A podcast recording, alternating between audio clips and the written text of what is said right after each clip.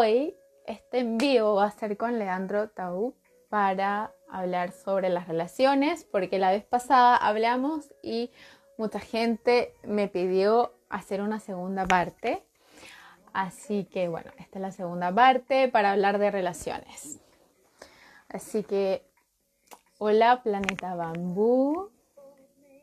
Vamos a esperar que Leandro se conecte.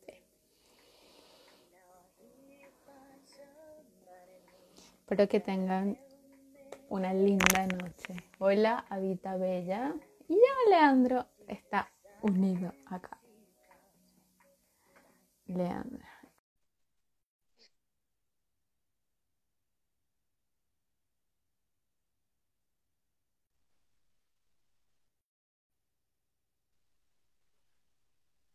Hola Gaby.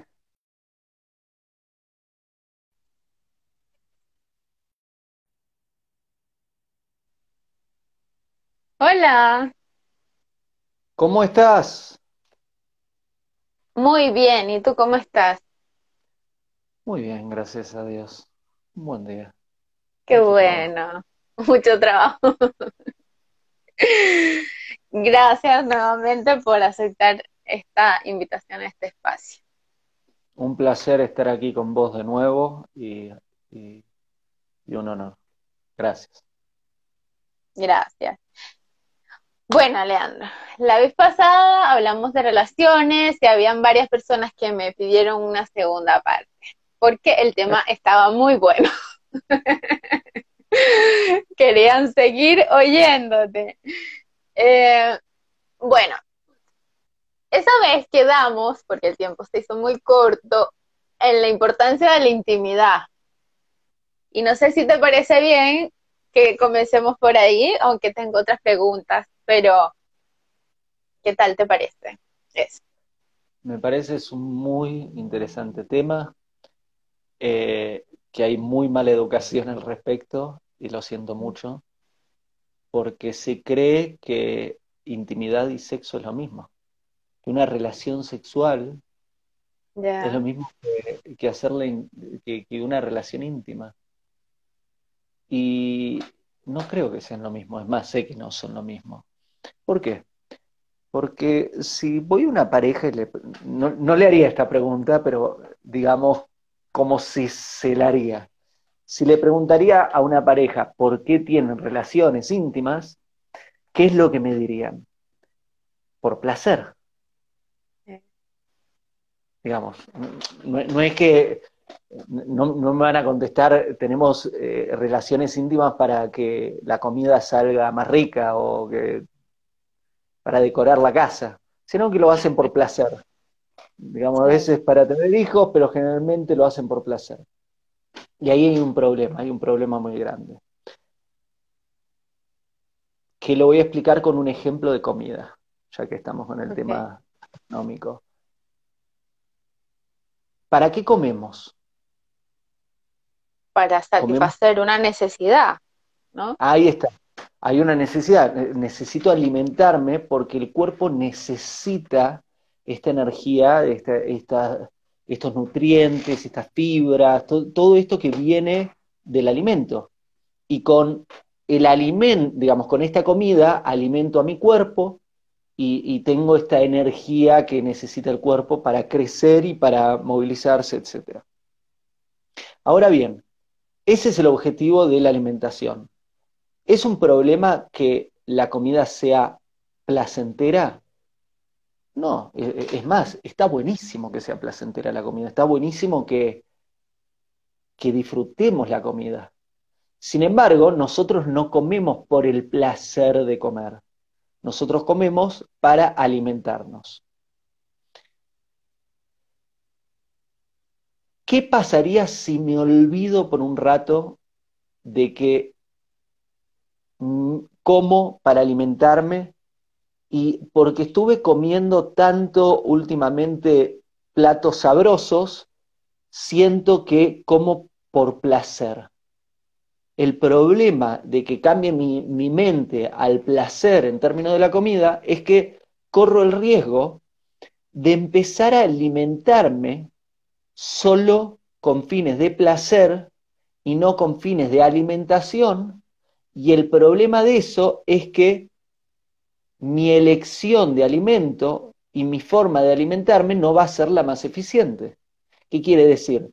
Si yo quiero comer no por lo que me alimenta, sino que lo que estoy buscando a través de, la comida es solo placer, probablemente tome Coca-Cola con hielo todo el día, eh, come, coma papas fritas eh, de, alimento y chocolate de postre en todas mis comidas. Qué placentero. Sí, pero no me alimenta. claro, exactamente. ¿Qué es, lo, ¿Qué es lo que sucede? Si mi, alimento, porque estoy buscando el placer, es Coca-Cola, papas fritas y chocolate en, todos los, en todas las comidas, me voy a destruir, le, voy a hacer mucho daño a mi cuerpo.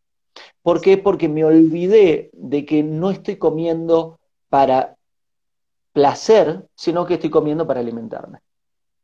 Mm. Después hay otros casos, obviamente, que hay personas que no comen ni siquiera por placer o para alimentarse, sino que comen para tapar emociones. Me siento nervioso, ¿cómo? Eh, tengo ansiedad, ¿cómo? Eh, ¿Alguien se enojó conmigo? ¿Cómo? Como una reacción emocional. Exactamente, para aplastar eh, emociones. Entonces se, empiezan, a, empiezan a haber muchos problemas en, términos de la salud de esa persona porque no está comiendo para alimentarse, sino que está comiendo por placer y por otras necesidades, excepto por el fin mismo de la alimentación. Vale. Ahora volvamos al tema de la, la intimidad. intimidad en las relaciones. Exactamente. ¿Para qué tenemos relaciones íntimas con nuestra pareja? La mayoría de las personas cree que es por placer y eso es un problema porque si crees que tenés relaciones por placer, vas a hacer lo mismo que la persona que empieza a alimentarse de papas fritas, chocolate y refrescos. Mm, sí. La relación íntima no es por placer. El placer está bueno que haya placer y, es correcto, es más, si no es placentero no, no estaría bien que lo hagan. Pero el objetivo no es el placer, el placer es un medio. El objetivo de la relación íntima es la unión de dos almas. La mm. relación íntima es para que dos almas se unan. Y el placer que deriva del proceso de dos almas uniéndose es porque Dios es muy astuto. Porque, Explícame eso. Y claro, porque si Dios, vos pensás que esto, esto que estoy diciendo no lo invento, esto aparece en Bereishit cuando crea hombre y mujer, y ahí le dice únanse. Ya. Si, si, si Dios les dice mm. únanse, y, es un proceso horrible, y no tenemos mucho incentivo para, hacer, para unirnos. Pero mm. al hacer que sea algo tan placentero, hay un incentivo a que la, la, pareja haga lo necesario para unirse. El problema es que muchísimas parejas al olvidarse el verdadero motivo de la relación íntima, que es la unión de dos almas, y al creer que la relación íntima tiene el objetivo del placer, empiezan a hacer todo en forma equivocada. ¿Por qué? Porque si yo estoy uniéndome con mi pareja no para, digamos, si estoy teniendo una relación íntima con mi pareja, no para unirme a mi pareja, sino que con el fin de sentir placer físico, mi pareja por ese rato deja de ser mi pareja y pasa a ser un objeto para la satisfacción de mis deseos. Ah, claro. Te necesito, tengo mi, mi placer, ya, chao.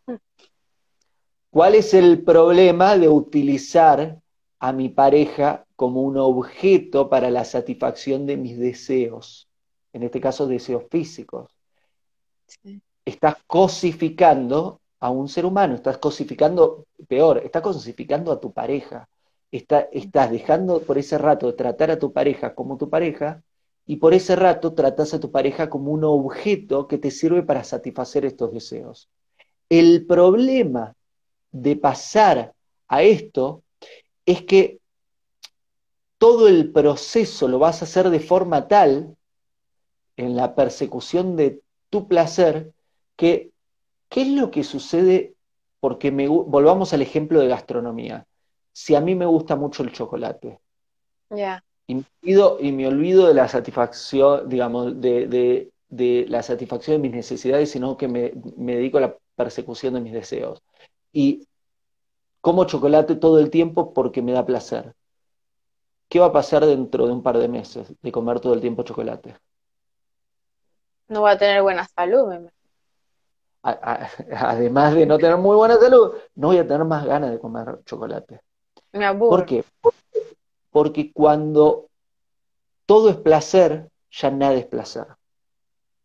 Mm. El problema de estar, volvamos al tema de la relación íntima, el problema de estar uniéndote o estar teniendo una relación íntima con tu pareja, no para unirse las dos almas, sino para la satisfacción de tu deseo egoísta, de tu placer físico y cosificando a tu pareja, es que tarde o temprano se van a ahogar porque ese placer va a desaparecer y lo que le va a pasar a esa pareja es, ya no tenemos ganas.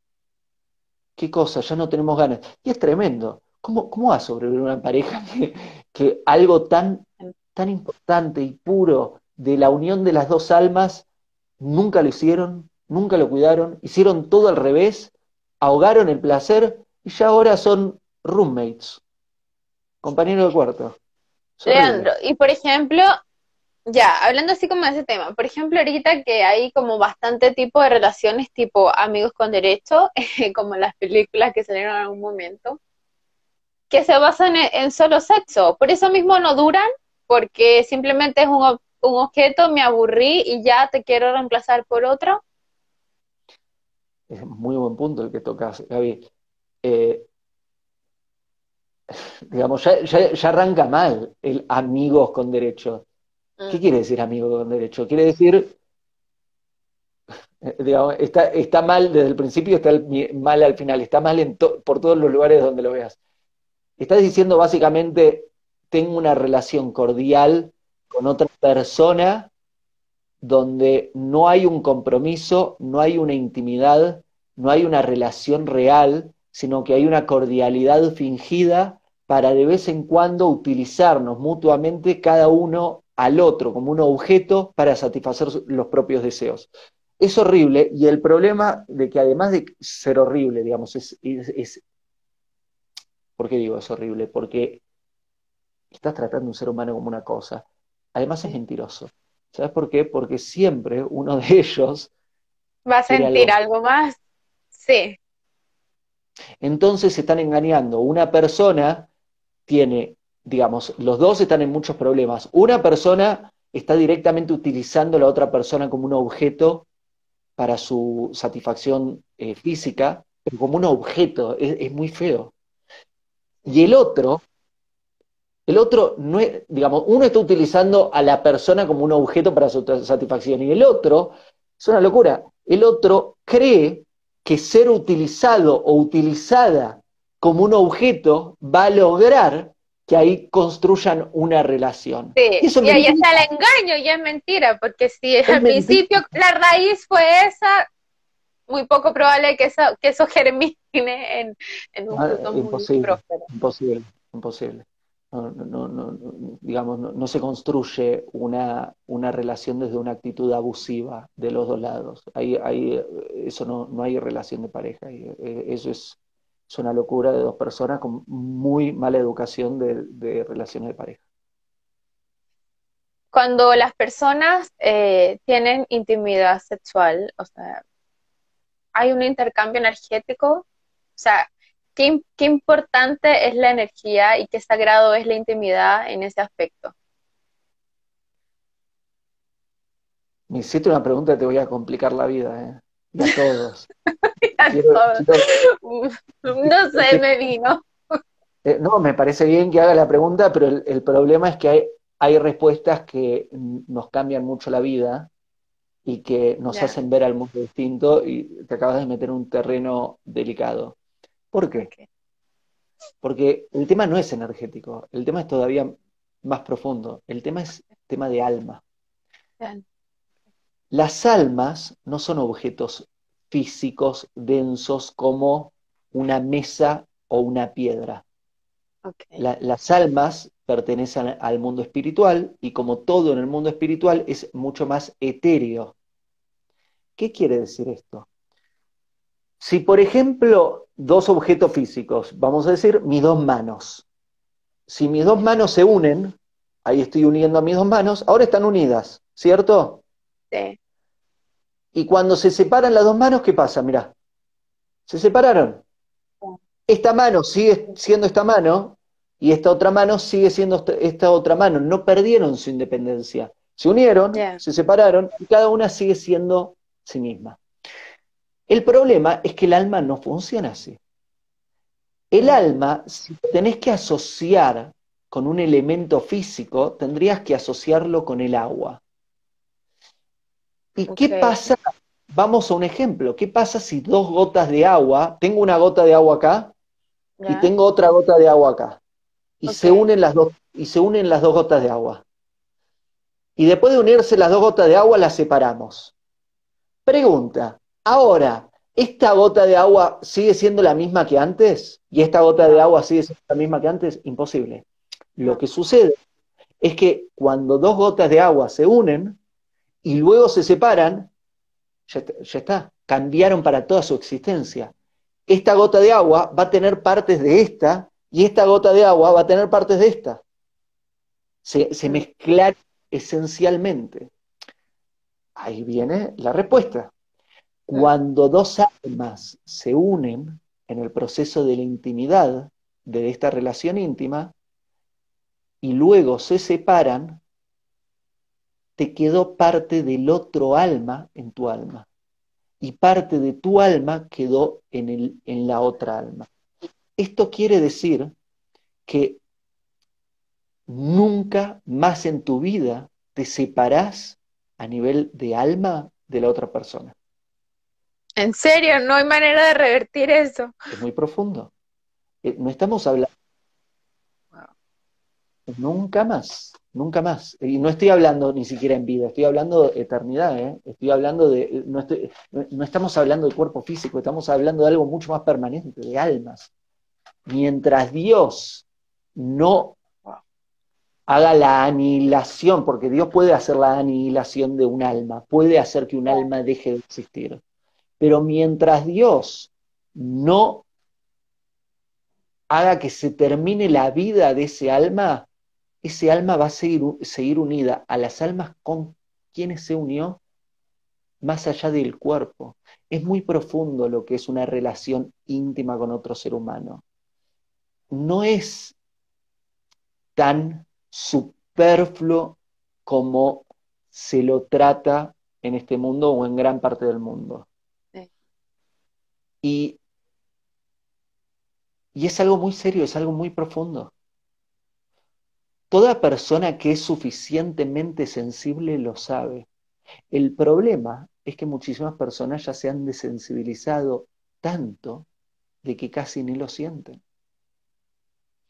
No es solo un problema de educación y de práctica, sino que la práctica mala se ha llevado a extremos tales que hay personas que no sienten más cosas muy importantes. Y te voy a dar un ejemplo para que veas esta desensibilización. Pensemos cuando estábamos mucho más sensibles que ahora. Cuando en la adolescencia. Mm.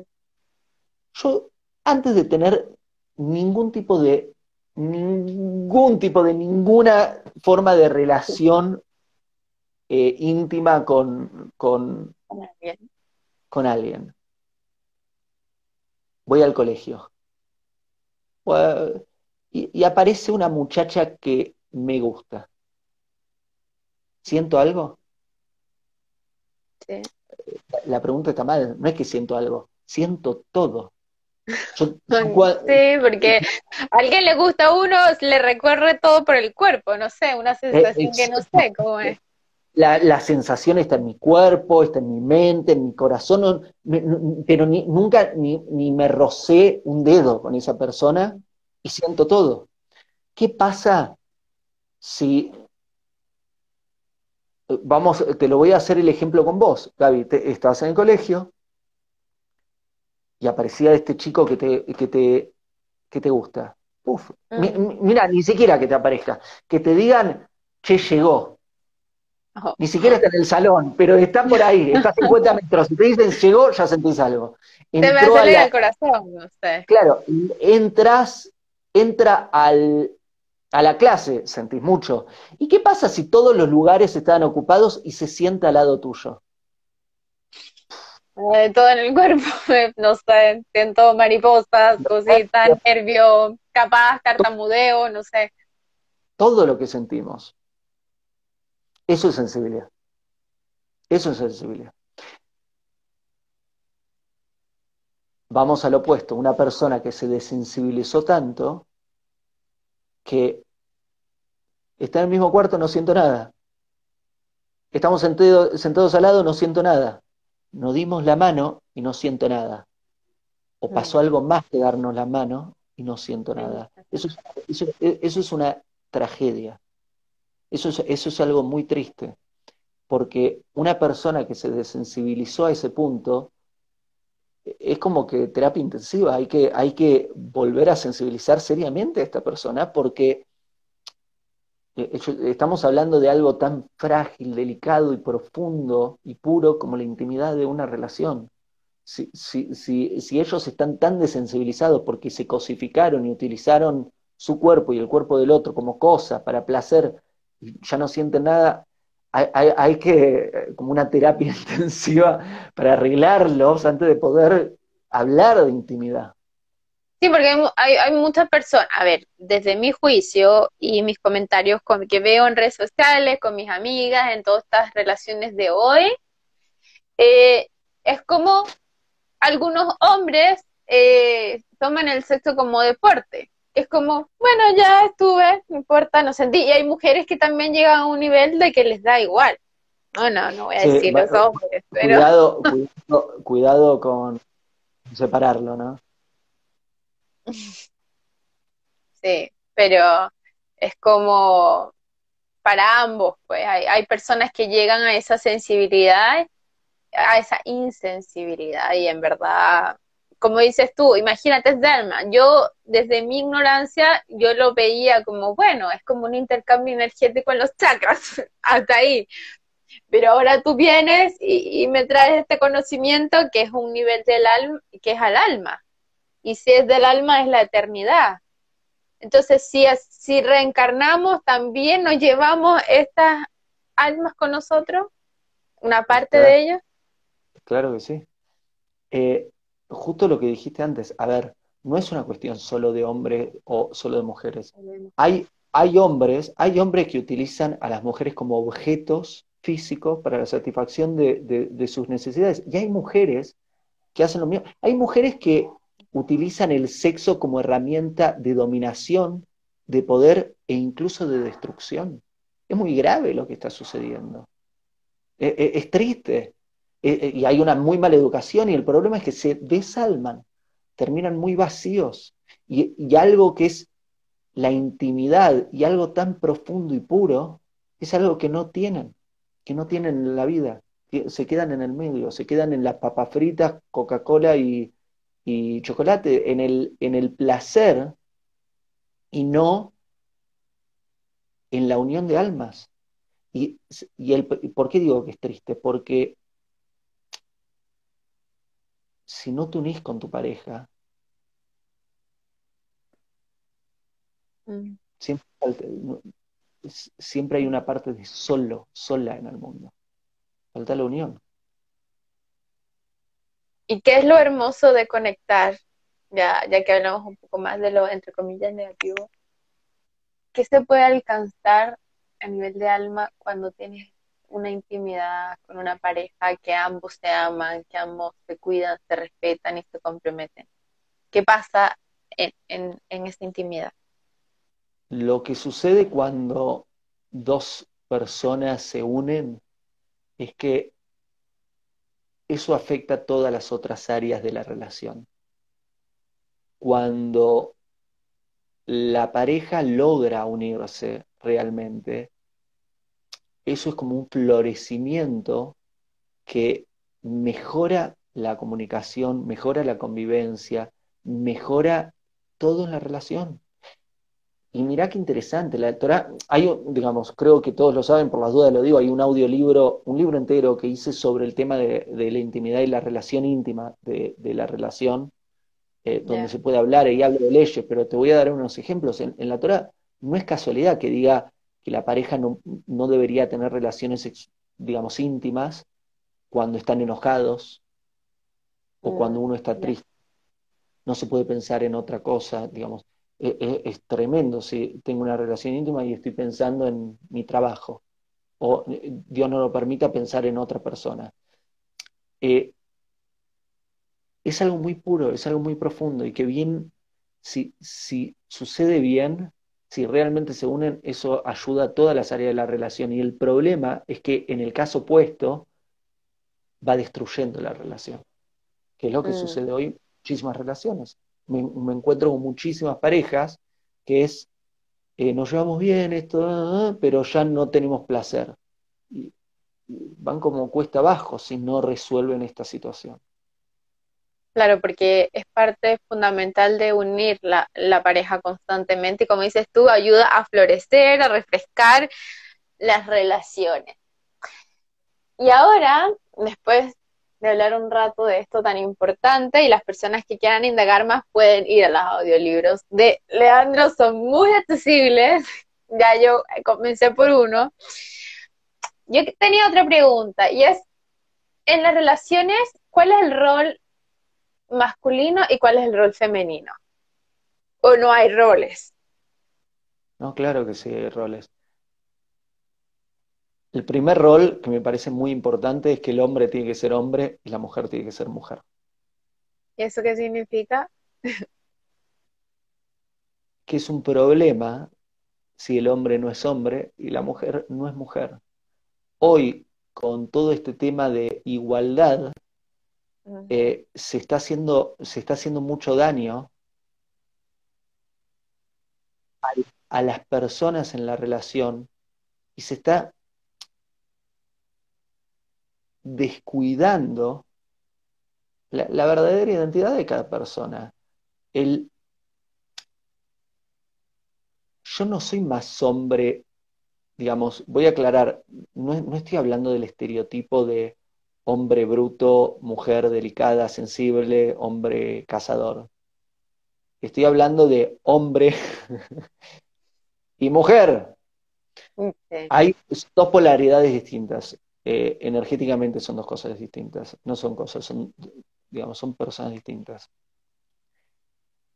Mm, por más de que tenemos un poco de cada, de cada cosa, digamos, todo hombre tiene como algo femenino y toda mujer tiene algo masculino, hay dos roles distintos que se ve en, en, el término de intimidad y se ve también en el término de las acciones si cada uno está cumpliendo su rol. el hombre en la relación íntima es el que da y la mujer en la relación íntima es la que recibe. Ah, sé que hay personas que cambian las cosas, lo sé, pero vamos, vamos a utilizar los Playmobil como vinieron de fábrica. Ya. El nene es el que da y la arena es la que recibe. Así, así vinieron de fábrica. Y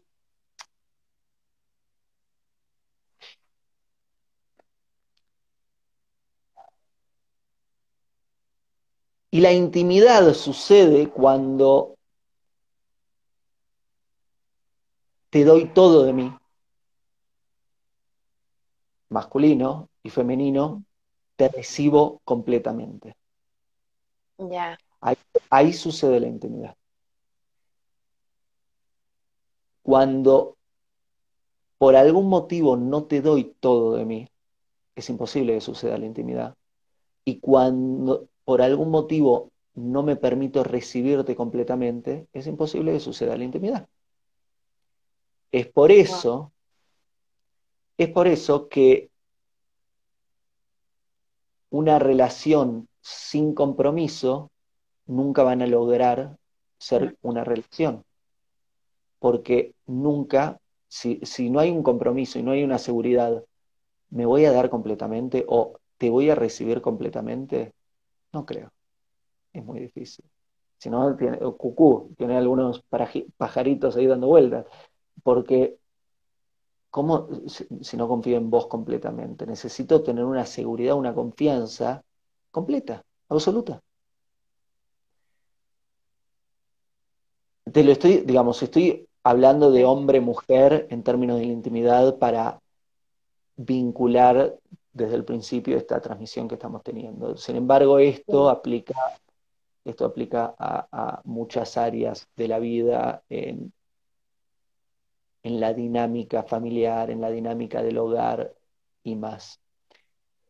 Y acá hay un, hay un tema que tiene que ver con, no quiero meterme mucho en lo político, y en las modas de turno.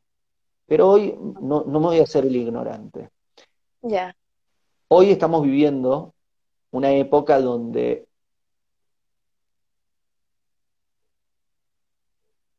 hay un gran movimiento de mujeres, recibimos injusticias, queremos XXX. Y es peligroso eso, es muy peligroso, porque me encuentro, me encontré ya más de una vez que se está desvalorando cosas bellísimas y nobles de los dos lados. Eh, por ejemplo, la palabra ama de casa para muchos grupos sociales hoy se convirtió en un insulto como si fuera algo malo. Y eso está mal. Y eso es insultar a por ahí tu mamá, por ahí tu abuela, por ahí tu tatarabuela, por ahí tu tía, y eso está mal. Digamos, la persona que trata a una mujer porque dedicó su vida a la crianza de los hijos y, y al y a el aspecto del hogar como algo malo, está insultando a muchísimas mujeres a lo largo de la historia y eso está mal. Y es una locura que muchísimas mujeres que en teoría están defendiendo a las mujeres, están para defenderlas insultando a todas las mujeres que tuvieron antes que ella. es, es un nivel de ignorancia muy grande, falta de educación. Entonces, cuidado, cuidado. Perdón, me, trato de, esta transmisión es especial porque yo no hablo de política, no hablo mucho de... No te preocupes, las cosas fluyen porque tienen que ser dichas, de que... Pero, pero nos metimos en, un poquito en este tema. Cuidado. Los roles no son malos.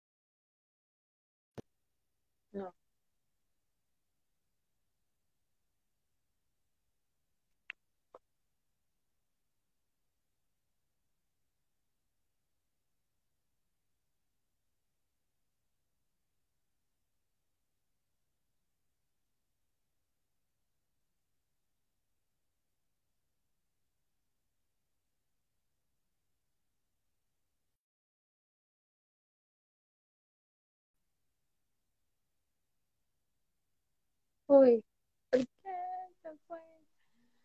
A ver. Agregar. Ahí de nuevo lo vamos a agregar. No, ya va a entrar de nuevo, ya está. Volví. Sí. no, sí, ya. Ay, que estás de nuevo. Estamos hablando de los roles, sí. Me fui a algún lado. Eh, bueno, gracias por no haber terminado la, la transmisión y, haberme, haberme esperado. Eh, lo, que, decía es, para cerrar esa idea, que hay que tener mucho cuidado, de que los roles no son malos, de que no es esto está bien y esto está mal, digamos, el, el hombre haciendo esto, la mujer haciendo esto otro, está mal. Eh, eh, perdón, voy a ponerlo en ejemplo directo. El rol de la mujer ama de casa, por ejemplo, como algo malo, eso eh, es, un insulto, no, no está... No. Además que hay tanto valor, tanto cariño, tanto esfuerzo, que es más trabajo que un trabajo de oficina, por ejemplo. y tiene la dedicación, el amor, y qué honor que tu propia madre te pueda cuidar de ti, pueda estar acompañándote y estar para todos. O sea, yo creo que, es algo hermoso. Y también están las decisiones personales también, de que cada persona quiso hacer o no más y es perfecto. Y no tomarse con así. Y no tomarse.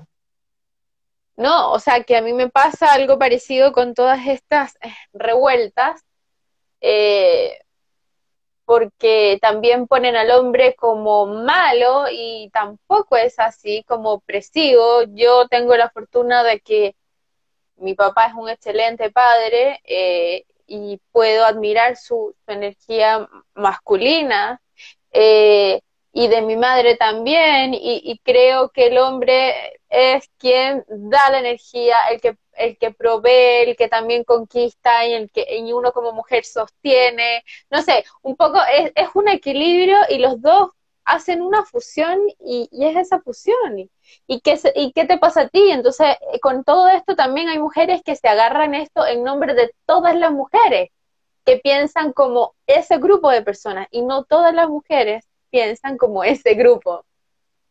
Eso quería agotar. Gracias. Estoy, estoy de acuerdo, estoy de acuerdo con vos, eh, Gaby. Em,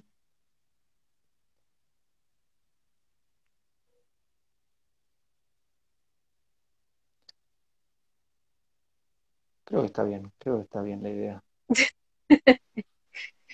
Y dicen, ama de casa trabaja 24 horas al día sin feriados, sin reclamos y todo el tiempo da, trabaja y da, admirable. Sí, es, e, es algo muy, muy admirable hay, hay, un concepto que, que está fallando muchas veces en las relaciones, que es, si él no me da, yo no le doy. Ella no me da, yo no le doy. Él no me da, yo no le mm. doy. ¿Hasta cuándo? ¿Cuánto más le voy a dar? ¿Sabes de lo que hablo, no? Sí. Eh, Cuando mides el dar y, y, cuando en una relación no hay que medir el dar, ¿no? Ahí, ahí, estamos, ahí estamos entrando justo en el, en el tema clave, que es que en una sana relación, el placer de mi vida es poder servirle a mi pareja. Mm. Poder dedicar mi vida hacer feliz a mi pareja, a servir a mi pareja, ayudar a mi pareja, a sostener a mi pareja, es lo más importante que puedo hacer. Y si los dos tienen ese comportamiento, la pareja tiene futuro. Hoy muchísimas veces se cree que es malo dedicarme a servirle a mi pareja. Pobre mujer pobre hombre.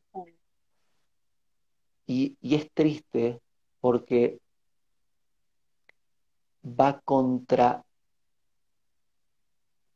el servicio a tu pareja, es de lo, de lo más grande que podemos hacer. Dedico mi vida a servirte, dedico mi vida a, sostenerte. Mirá, qué interesante, la palabra en hebreo matrimonio es nisuim,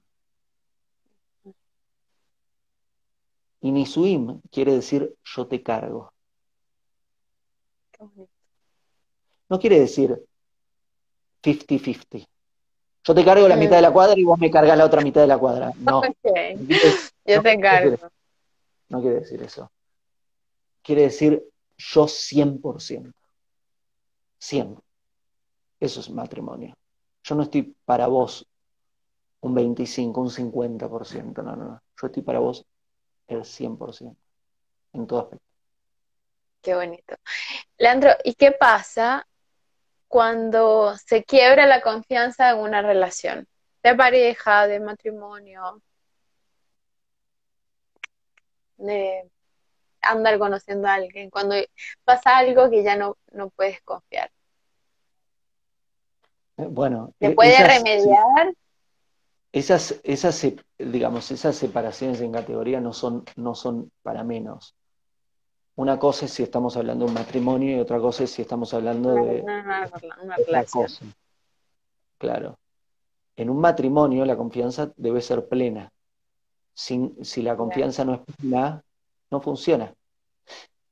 Gaby, si le digo a, si le digo a mi pareja, vos podés confiar en mí el 99% del tiempo, ¿soy una persona confiable?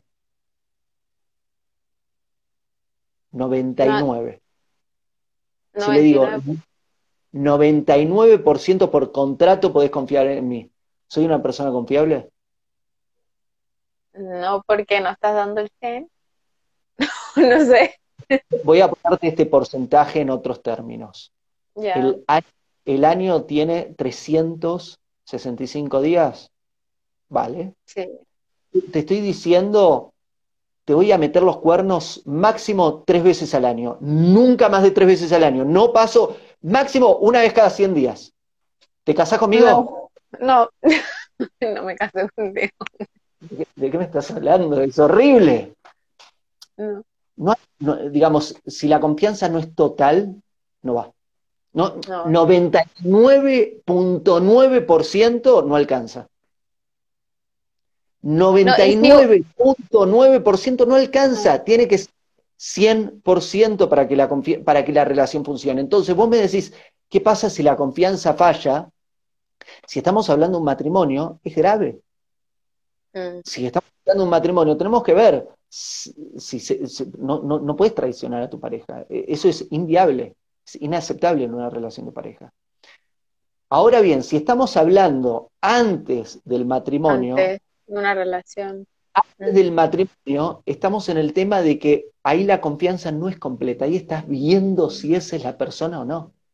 Entonces, ahí no tendrías que estar entregada completamente o dándote completamente, ahí eh, estamos con cuidado, estamos viendo quién sos, quiero saber quién sos, para ver si y es súper válido entonces no. entregarnos al 100 con alguien que no sea nuestro esposo. O completamente. E, es una locura entregar. Si no sabes si es un asesino serial, ¿cómo te vas a entregar al 100% de un, eh, un desconocido? Mm. Claro, a, un, No, y si, sentimos a veces que, porque por ejemplo, he escuchado y en conversaciones también, que hay personas que sienten que no pueden confiar y a veces piensan, ¿será mi saboteo o es mi ansiedad o mi inseguridad personal? ¿O es que de verdad no debo confiar en él o en ella? Depende en qué estadio estás. Digamos, mm. si se casó con vos y no puede confiar, es grave. Si es una persona que no tiene compromiso con vos, es una locura confiar completamente en una persona que no tiene un compromiso con vos. Voy a confiar en cierta medida, pero, pero cuidado, ahí también tiene que ver con, con, la educación de esa persona, los sanos límites. Hay personas que no conocen al otro, se conocieron un día y ya te estoy dando las llaves de mi casa, de mi auto y mi cuenta de banco. Es que, ¿qué? E, e, es una locura, pero hay personas, hay personas que son hipnotizadas por el enamoramiento ciego y, se entregan completamente a un desconocido. Hay muchísimas personas que hacen eso. eso eh, ahí, no, ahí, ahí es un problema. Eh, la confianza es algo que se debe construir. Claro, no, no se le entrega así por default a cualquiera, ay, me pareció confiar en ti totalmente, no. Y cuando vamos a los inicios de la... Dime. Mínimo compromiso. Mínimo compromiso importante ese punto. Cuando estamos comenzando a conocer a alguien, eh, no, hay, no hay compromiso, no hay relación, hola, mucho gusto, estamos hablando, salgamos, y esas cosas. ¿Qué señales crees tú que son importantes de tomar en cuenta de que si una persona puede ser bien para ti o tanto como que no y sal de ahí para que no pierdas tu tiempo. No sé si me expliqué bien. Excelente pregunta. Es más, eh, justo la pregunta que acabas de hacer es otro de los libros que hice, que es el que se llama ¿Cómo saber si es mi pareja? Ah, ya. Que es exactamente ese libro, es para responder la pregunta que hiciste. Es un libro entero para responder esa pregunta, que es cómo darte cuenta si esa es la persona indicada. Eh, básicamente lo que tenemos que leer es lo que dice y lo que mm. dice cuando no dice lo que dice. Tenemos que leer lo que hace y tenemos que tener las herramientas para leer lo que hace cuando no hace lo que hace. ¿Qué quiere decir esto? Eh, primero, ¿cómo nos damos cuenta de esto? Esto es muy importante. Okay. Nos damos cuenta, no te das cuenta encamándote con un desconocido. No seas tan apresurada. A vos te digo, al que me está mirando en la transmisión. Eh, sí. Nos damos cuenta a través del diálogo. Mm, como por ejemplo, así, danos un tips de cómo a través del diálogo podemos darnos cuenta. Es, rarísimo, ¿no? Porque es como diálogo. Es como que se apuran tanto y, lo, último que hacen es dialogar. Es eh, hablar. Mm. Y, cómo me doy cuenta? Porque puedo tomar un café y, preguntarle hola y decirle cómo estás. Y ya empiezo a ver cómo habla. Puedo decirle, em, ¿Y cómo te fue en tu trabajo? ¿A qué te dedicas? Y puedo darme cuenta si es una persona honesta.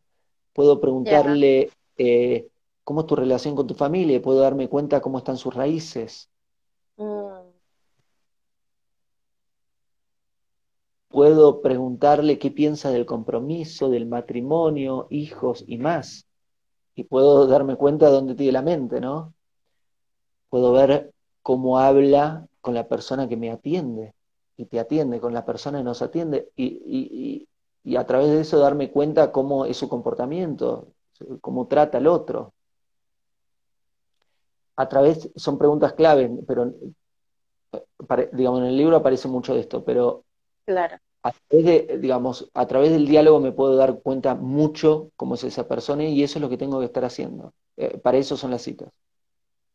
Me parece perfecto y tenemos que oír tu libro en verdad que sí. Y aquí hay una pregunta que te hace. Volviendo al tema de la intimidad, ¿se puede salvar la relación cuando se ahoga el placer, así como dijiste? ¿Qué pasa si me gusta todo de mi pareja, pero no me provoca íntimamente? Ah, sí, se puede. Tenemos que, eh, tenemos que hacer una dieta. ¿Qué quiere decir? Si como sushi todo el tiempo Ya. y ya no le veo sabor al sushi y dejo de comer sushi y administro bien el espacio y el tiempo, quizás me den ganas de comer más sushi. No estoy tratando a tu pareja como un sushi roll de ninguna forma, pero sí estoy dando este ejemplo para graficar la forma en que lo resolves. A muchacho, muchacha, no sé quién hizo esta pregunta. Eh, Mujer. La forma de salvarlo es que tienen que crear distancia y tienen que aprender de nuevo a valorarse, a apreciar todo los buenos actos de, la pareja. Mm. Si hacen esto, en un momento se va a reactivar la chispa, pero el problema no es reactivar la chispa, reactivar la chispa es fácil. El problema es si cuando se reactiva la chispa, volvés a hacer lo mismo. ¿Qué mm. quiere decir? Se reactivó la chispa, volvemos a convertirnos en animales, tratamos a nuestra pareja, de repente somos dos animales en celo, tratamos a nuestra pareja como un objeto para la satisfacción de nuestro eh, deseo egoísta y volvemos a lo mismo. Y ahí, digamos, ¿para qué, para qué darte ¿no? la píldora que te ayuda si vas a volver al mismo comportamiento? Lo que te diría no es solo el tema de la distancia y la apreciación de Gesed, de los actos de bondad, sino que te tengo que decir, tenés que educarte como es la intimidad, cómo se une una pareja de la forma apropiada. Así cuando se reactiva la chispa, ahora sí se unen y no se comportan como perros. Entiendo. Tengo, con, ese tema tengo como, me surgió una inquietud. Por ejemplo, si, si no hay deseo eh, íntimo sexual entre dos personas que son esposos o pareja, mm, la unión de, de dos, ¿puede ser eso amistad y costumbre y no pareja o no tiene que ver? Digamos, si no hay deseo en la pareja, no, no tienen que tener relaciones íntimas. Digamos, dentro de otras de las leyes dice la Torah es que no, no, digamos, si no lo deseas, está mal tener una relación íntima con tu pareja. Eh, no se debe. La relación tiene que tener ambos el deseo. El tema es que activar el deseo no es difícil. El problema no es activar el deseo, vuelvo a decir, el problema es activar el deseo y que de nuevo se comporten como perros. Ya, entiendo. Ese es el problema. Activar el deseo, acabo de decir cómo lo hacen, es fácil. El problema es que vuelvan a tratarse como objetos y de nuevo ahoguen el deseo. Eh, eh, ¿Hasta cuándo? Aquí hay una pregunta, dice, ¿y cuando perdiste la confianza en el género opuesto? Es que estás mirando mucha tele. Ok. Perdón, ¿cómo perdí la confianza en el género opuesto? Es una locura, ¿qué? ¿Conociste a, a 3.500 millones de personas? Claro, más casi 4 mil millones de personas. claro, soy tan bueno en la estadística que de repente todos en el otro género son malos. locura. Esas son ideas, eh, perdón lo responda así, pero son ideas peligrosas esas ideas. Son ideas muy peligrosas que pueden hacer mucho daño. Que no debemos Muchísimo daño. Es más, lo están haciendo hoy en el no debemos permitirnos generalizar tanto, porque aparte que, que, o sea, desde mi mirada, cada relación es distinta, cada relación te trae una lección y por algo te sentiste atraído. Y, y si no fue más, pues no es tu pareja y, sigue tu camino, pero no dejes de creer en algo también que tú quieres y, si no, reevalúate, no sé, cuál es, qué es lo que realmente quieres, piensa.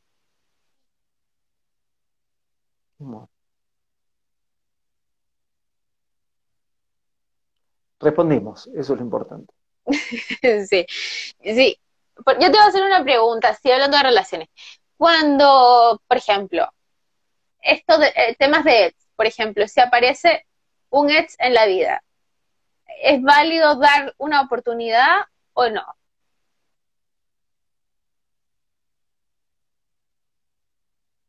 Ok.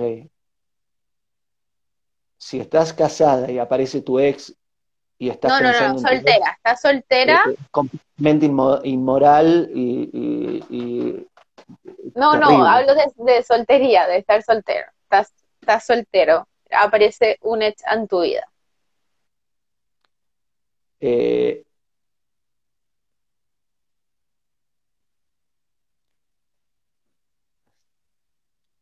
tendría que revisar si estamos hablando de ex marido o ex mujer o ex novio, novia. Ex novio, ex novia. ex novio, ex novia. Bueno, si es ex novio, ex novia quiere decir que no eran nada. Perdón que lo diga así, pero, pero pues los novios. hay otro audiolibro, les cuento a todos, que se llama El fin del noviazgo. Estoy, estoy, llevando, estoy llevando una campaña mundial para erradicar con ese horror llamado noviazgo. Eh, horror y error, voy a aclarar. Eh, Mm. ¿Cuál es el tema? ¿Voy a tener los beneficios de una relación de pareja pero sin el compromiso? Mm. Eso es indecente. Te quiero toda para mí, pero yo no me voy a dar todo. Mm. No me voy a comprometer porque realmente no estoy seguro que seas vos. Estemos juntos, pero por las dudas quiero dejar una ventanita abierta a ver si encuentro a alguien mejor. Entonces ese no es el lugar, pues si no se quiere comprometer y tú no te quieres comprometer, no es el lugar. ¿O no? Exactamente, exactamente. Entonces, me estás hablando, estábamos en una, en una falsa relación llamada noviazgo. Ya. Y viene mi ex, no pareja, porque no es correcto llamarlo pareja, sino viene mi ex pretendiente dentro de la falsa relación y quiere volver a comenzar una falsa relación. Es como de mal en peor. ¿Qué, No. qué- qué estás haciendo? No sirve para nada. Ahora bien, si, si, si es distinto y es quiero casarme, bueno, ahí podemos empezar a charlar. Ahí podemos, ah, bueno, y ahí, ahí, y ahí se va a ver. Y aquí tengo una última pregunta porque ya se nos va a acabar el tiempo y dice, ¿cómo vuelves a abrirte al amor después de una decepción?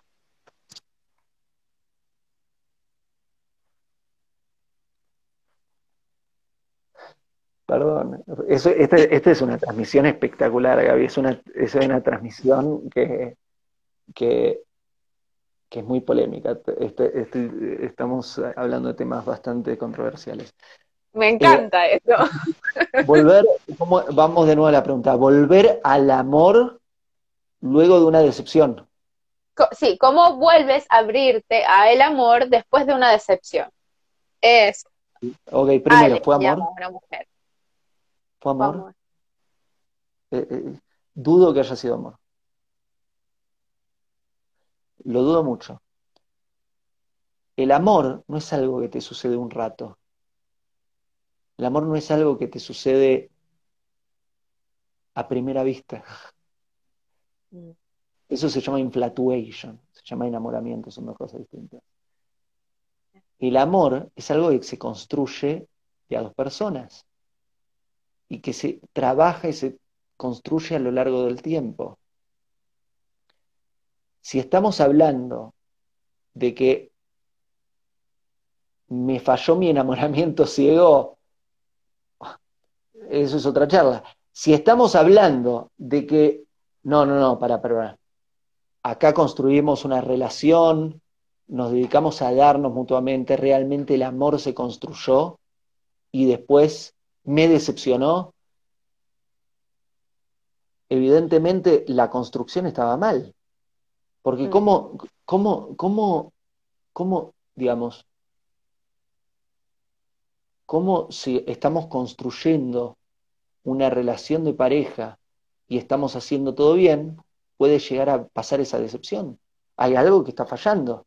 ¿Por qué? Porque si tengo una sana educación dentro de la relación de pareja, me da pánico hacer algo que le pueda dañar a mi pareja. Me da miedo hacerle algo que pueda dañar a mi pareja. No me permitiría hacer algo. Si se, se transforma en la persona más importante de mi vida. ¿Cómo, cómo, cómo voy a, voy a hacer algo que dañe a la persona más importante de mi vida? No puedo. Si hice algo para dañar a la persona más importante de mi vida, voluntariamente, entonces hay algo que está fallando. No lo construimos, no lo construyeron bien, pues. O esa persona que le falló no estaba totalmente comprometido o, o no construyó bien su relación, puede ser. Digamos, pueden ser muchísimos, muchísimas variables. Hay, hay que entender esto, eh, esto es importante también para ir para el otro lado de, de la moneda, que es que cuando la otra persona se transforma en la persona más importante de tu vida, tu pareja, eso quiere decir que esa va a ser la persona que te va a generar más amor hasta, hasta que tengas hijos. Y Nos quedan cinco segundos. Y posiblemente Hago esta rápida pausa comercial para agradecerte por oír mi podcast y pedirte que si te gusta lo recomiendes. Si te gustaría adquirir alguno de mis libros, podés encontrarlos en su formato físico y digital en Amazon y en su formato audio en Audible. Gracias y que continúes disfrutando del contenido que tengo para vos.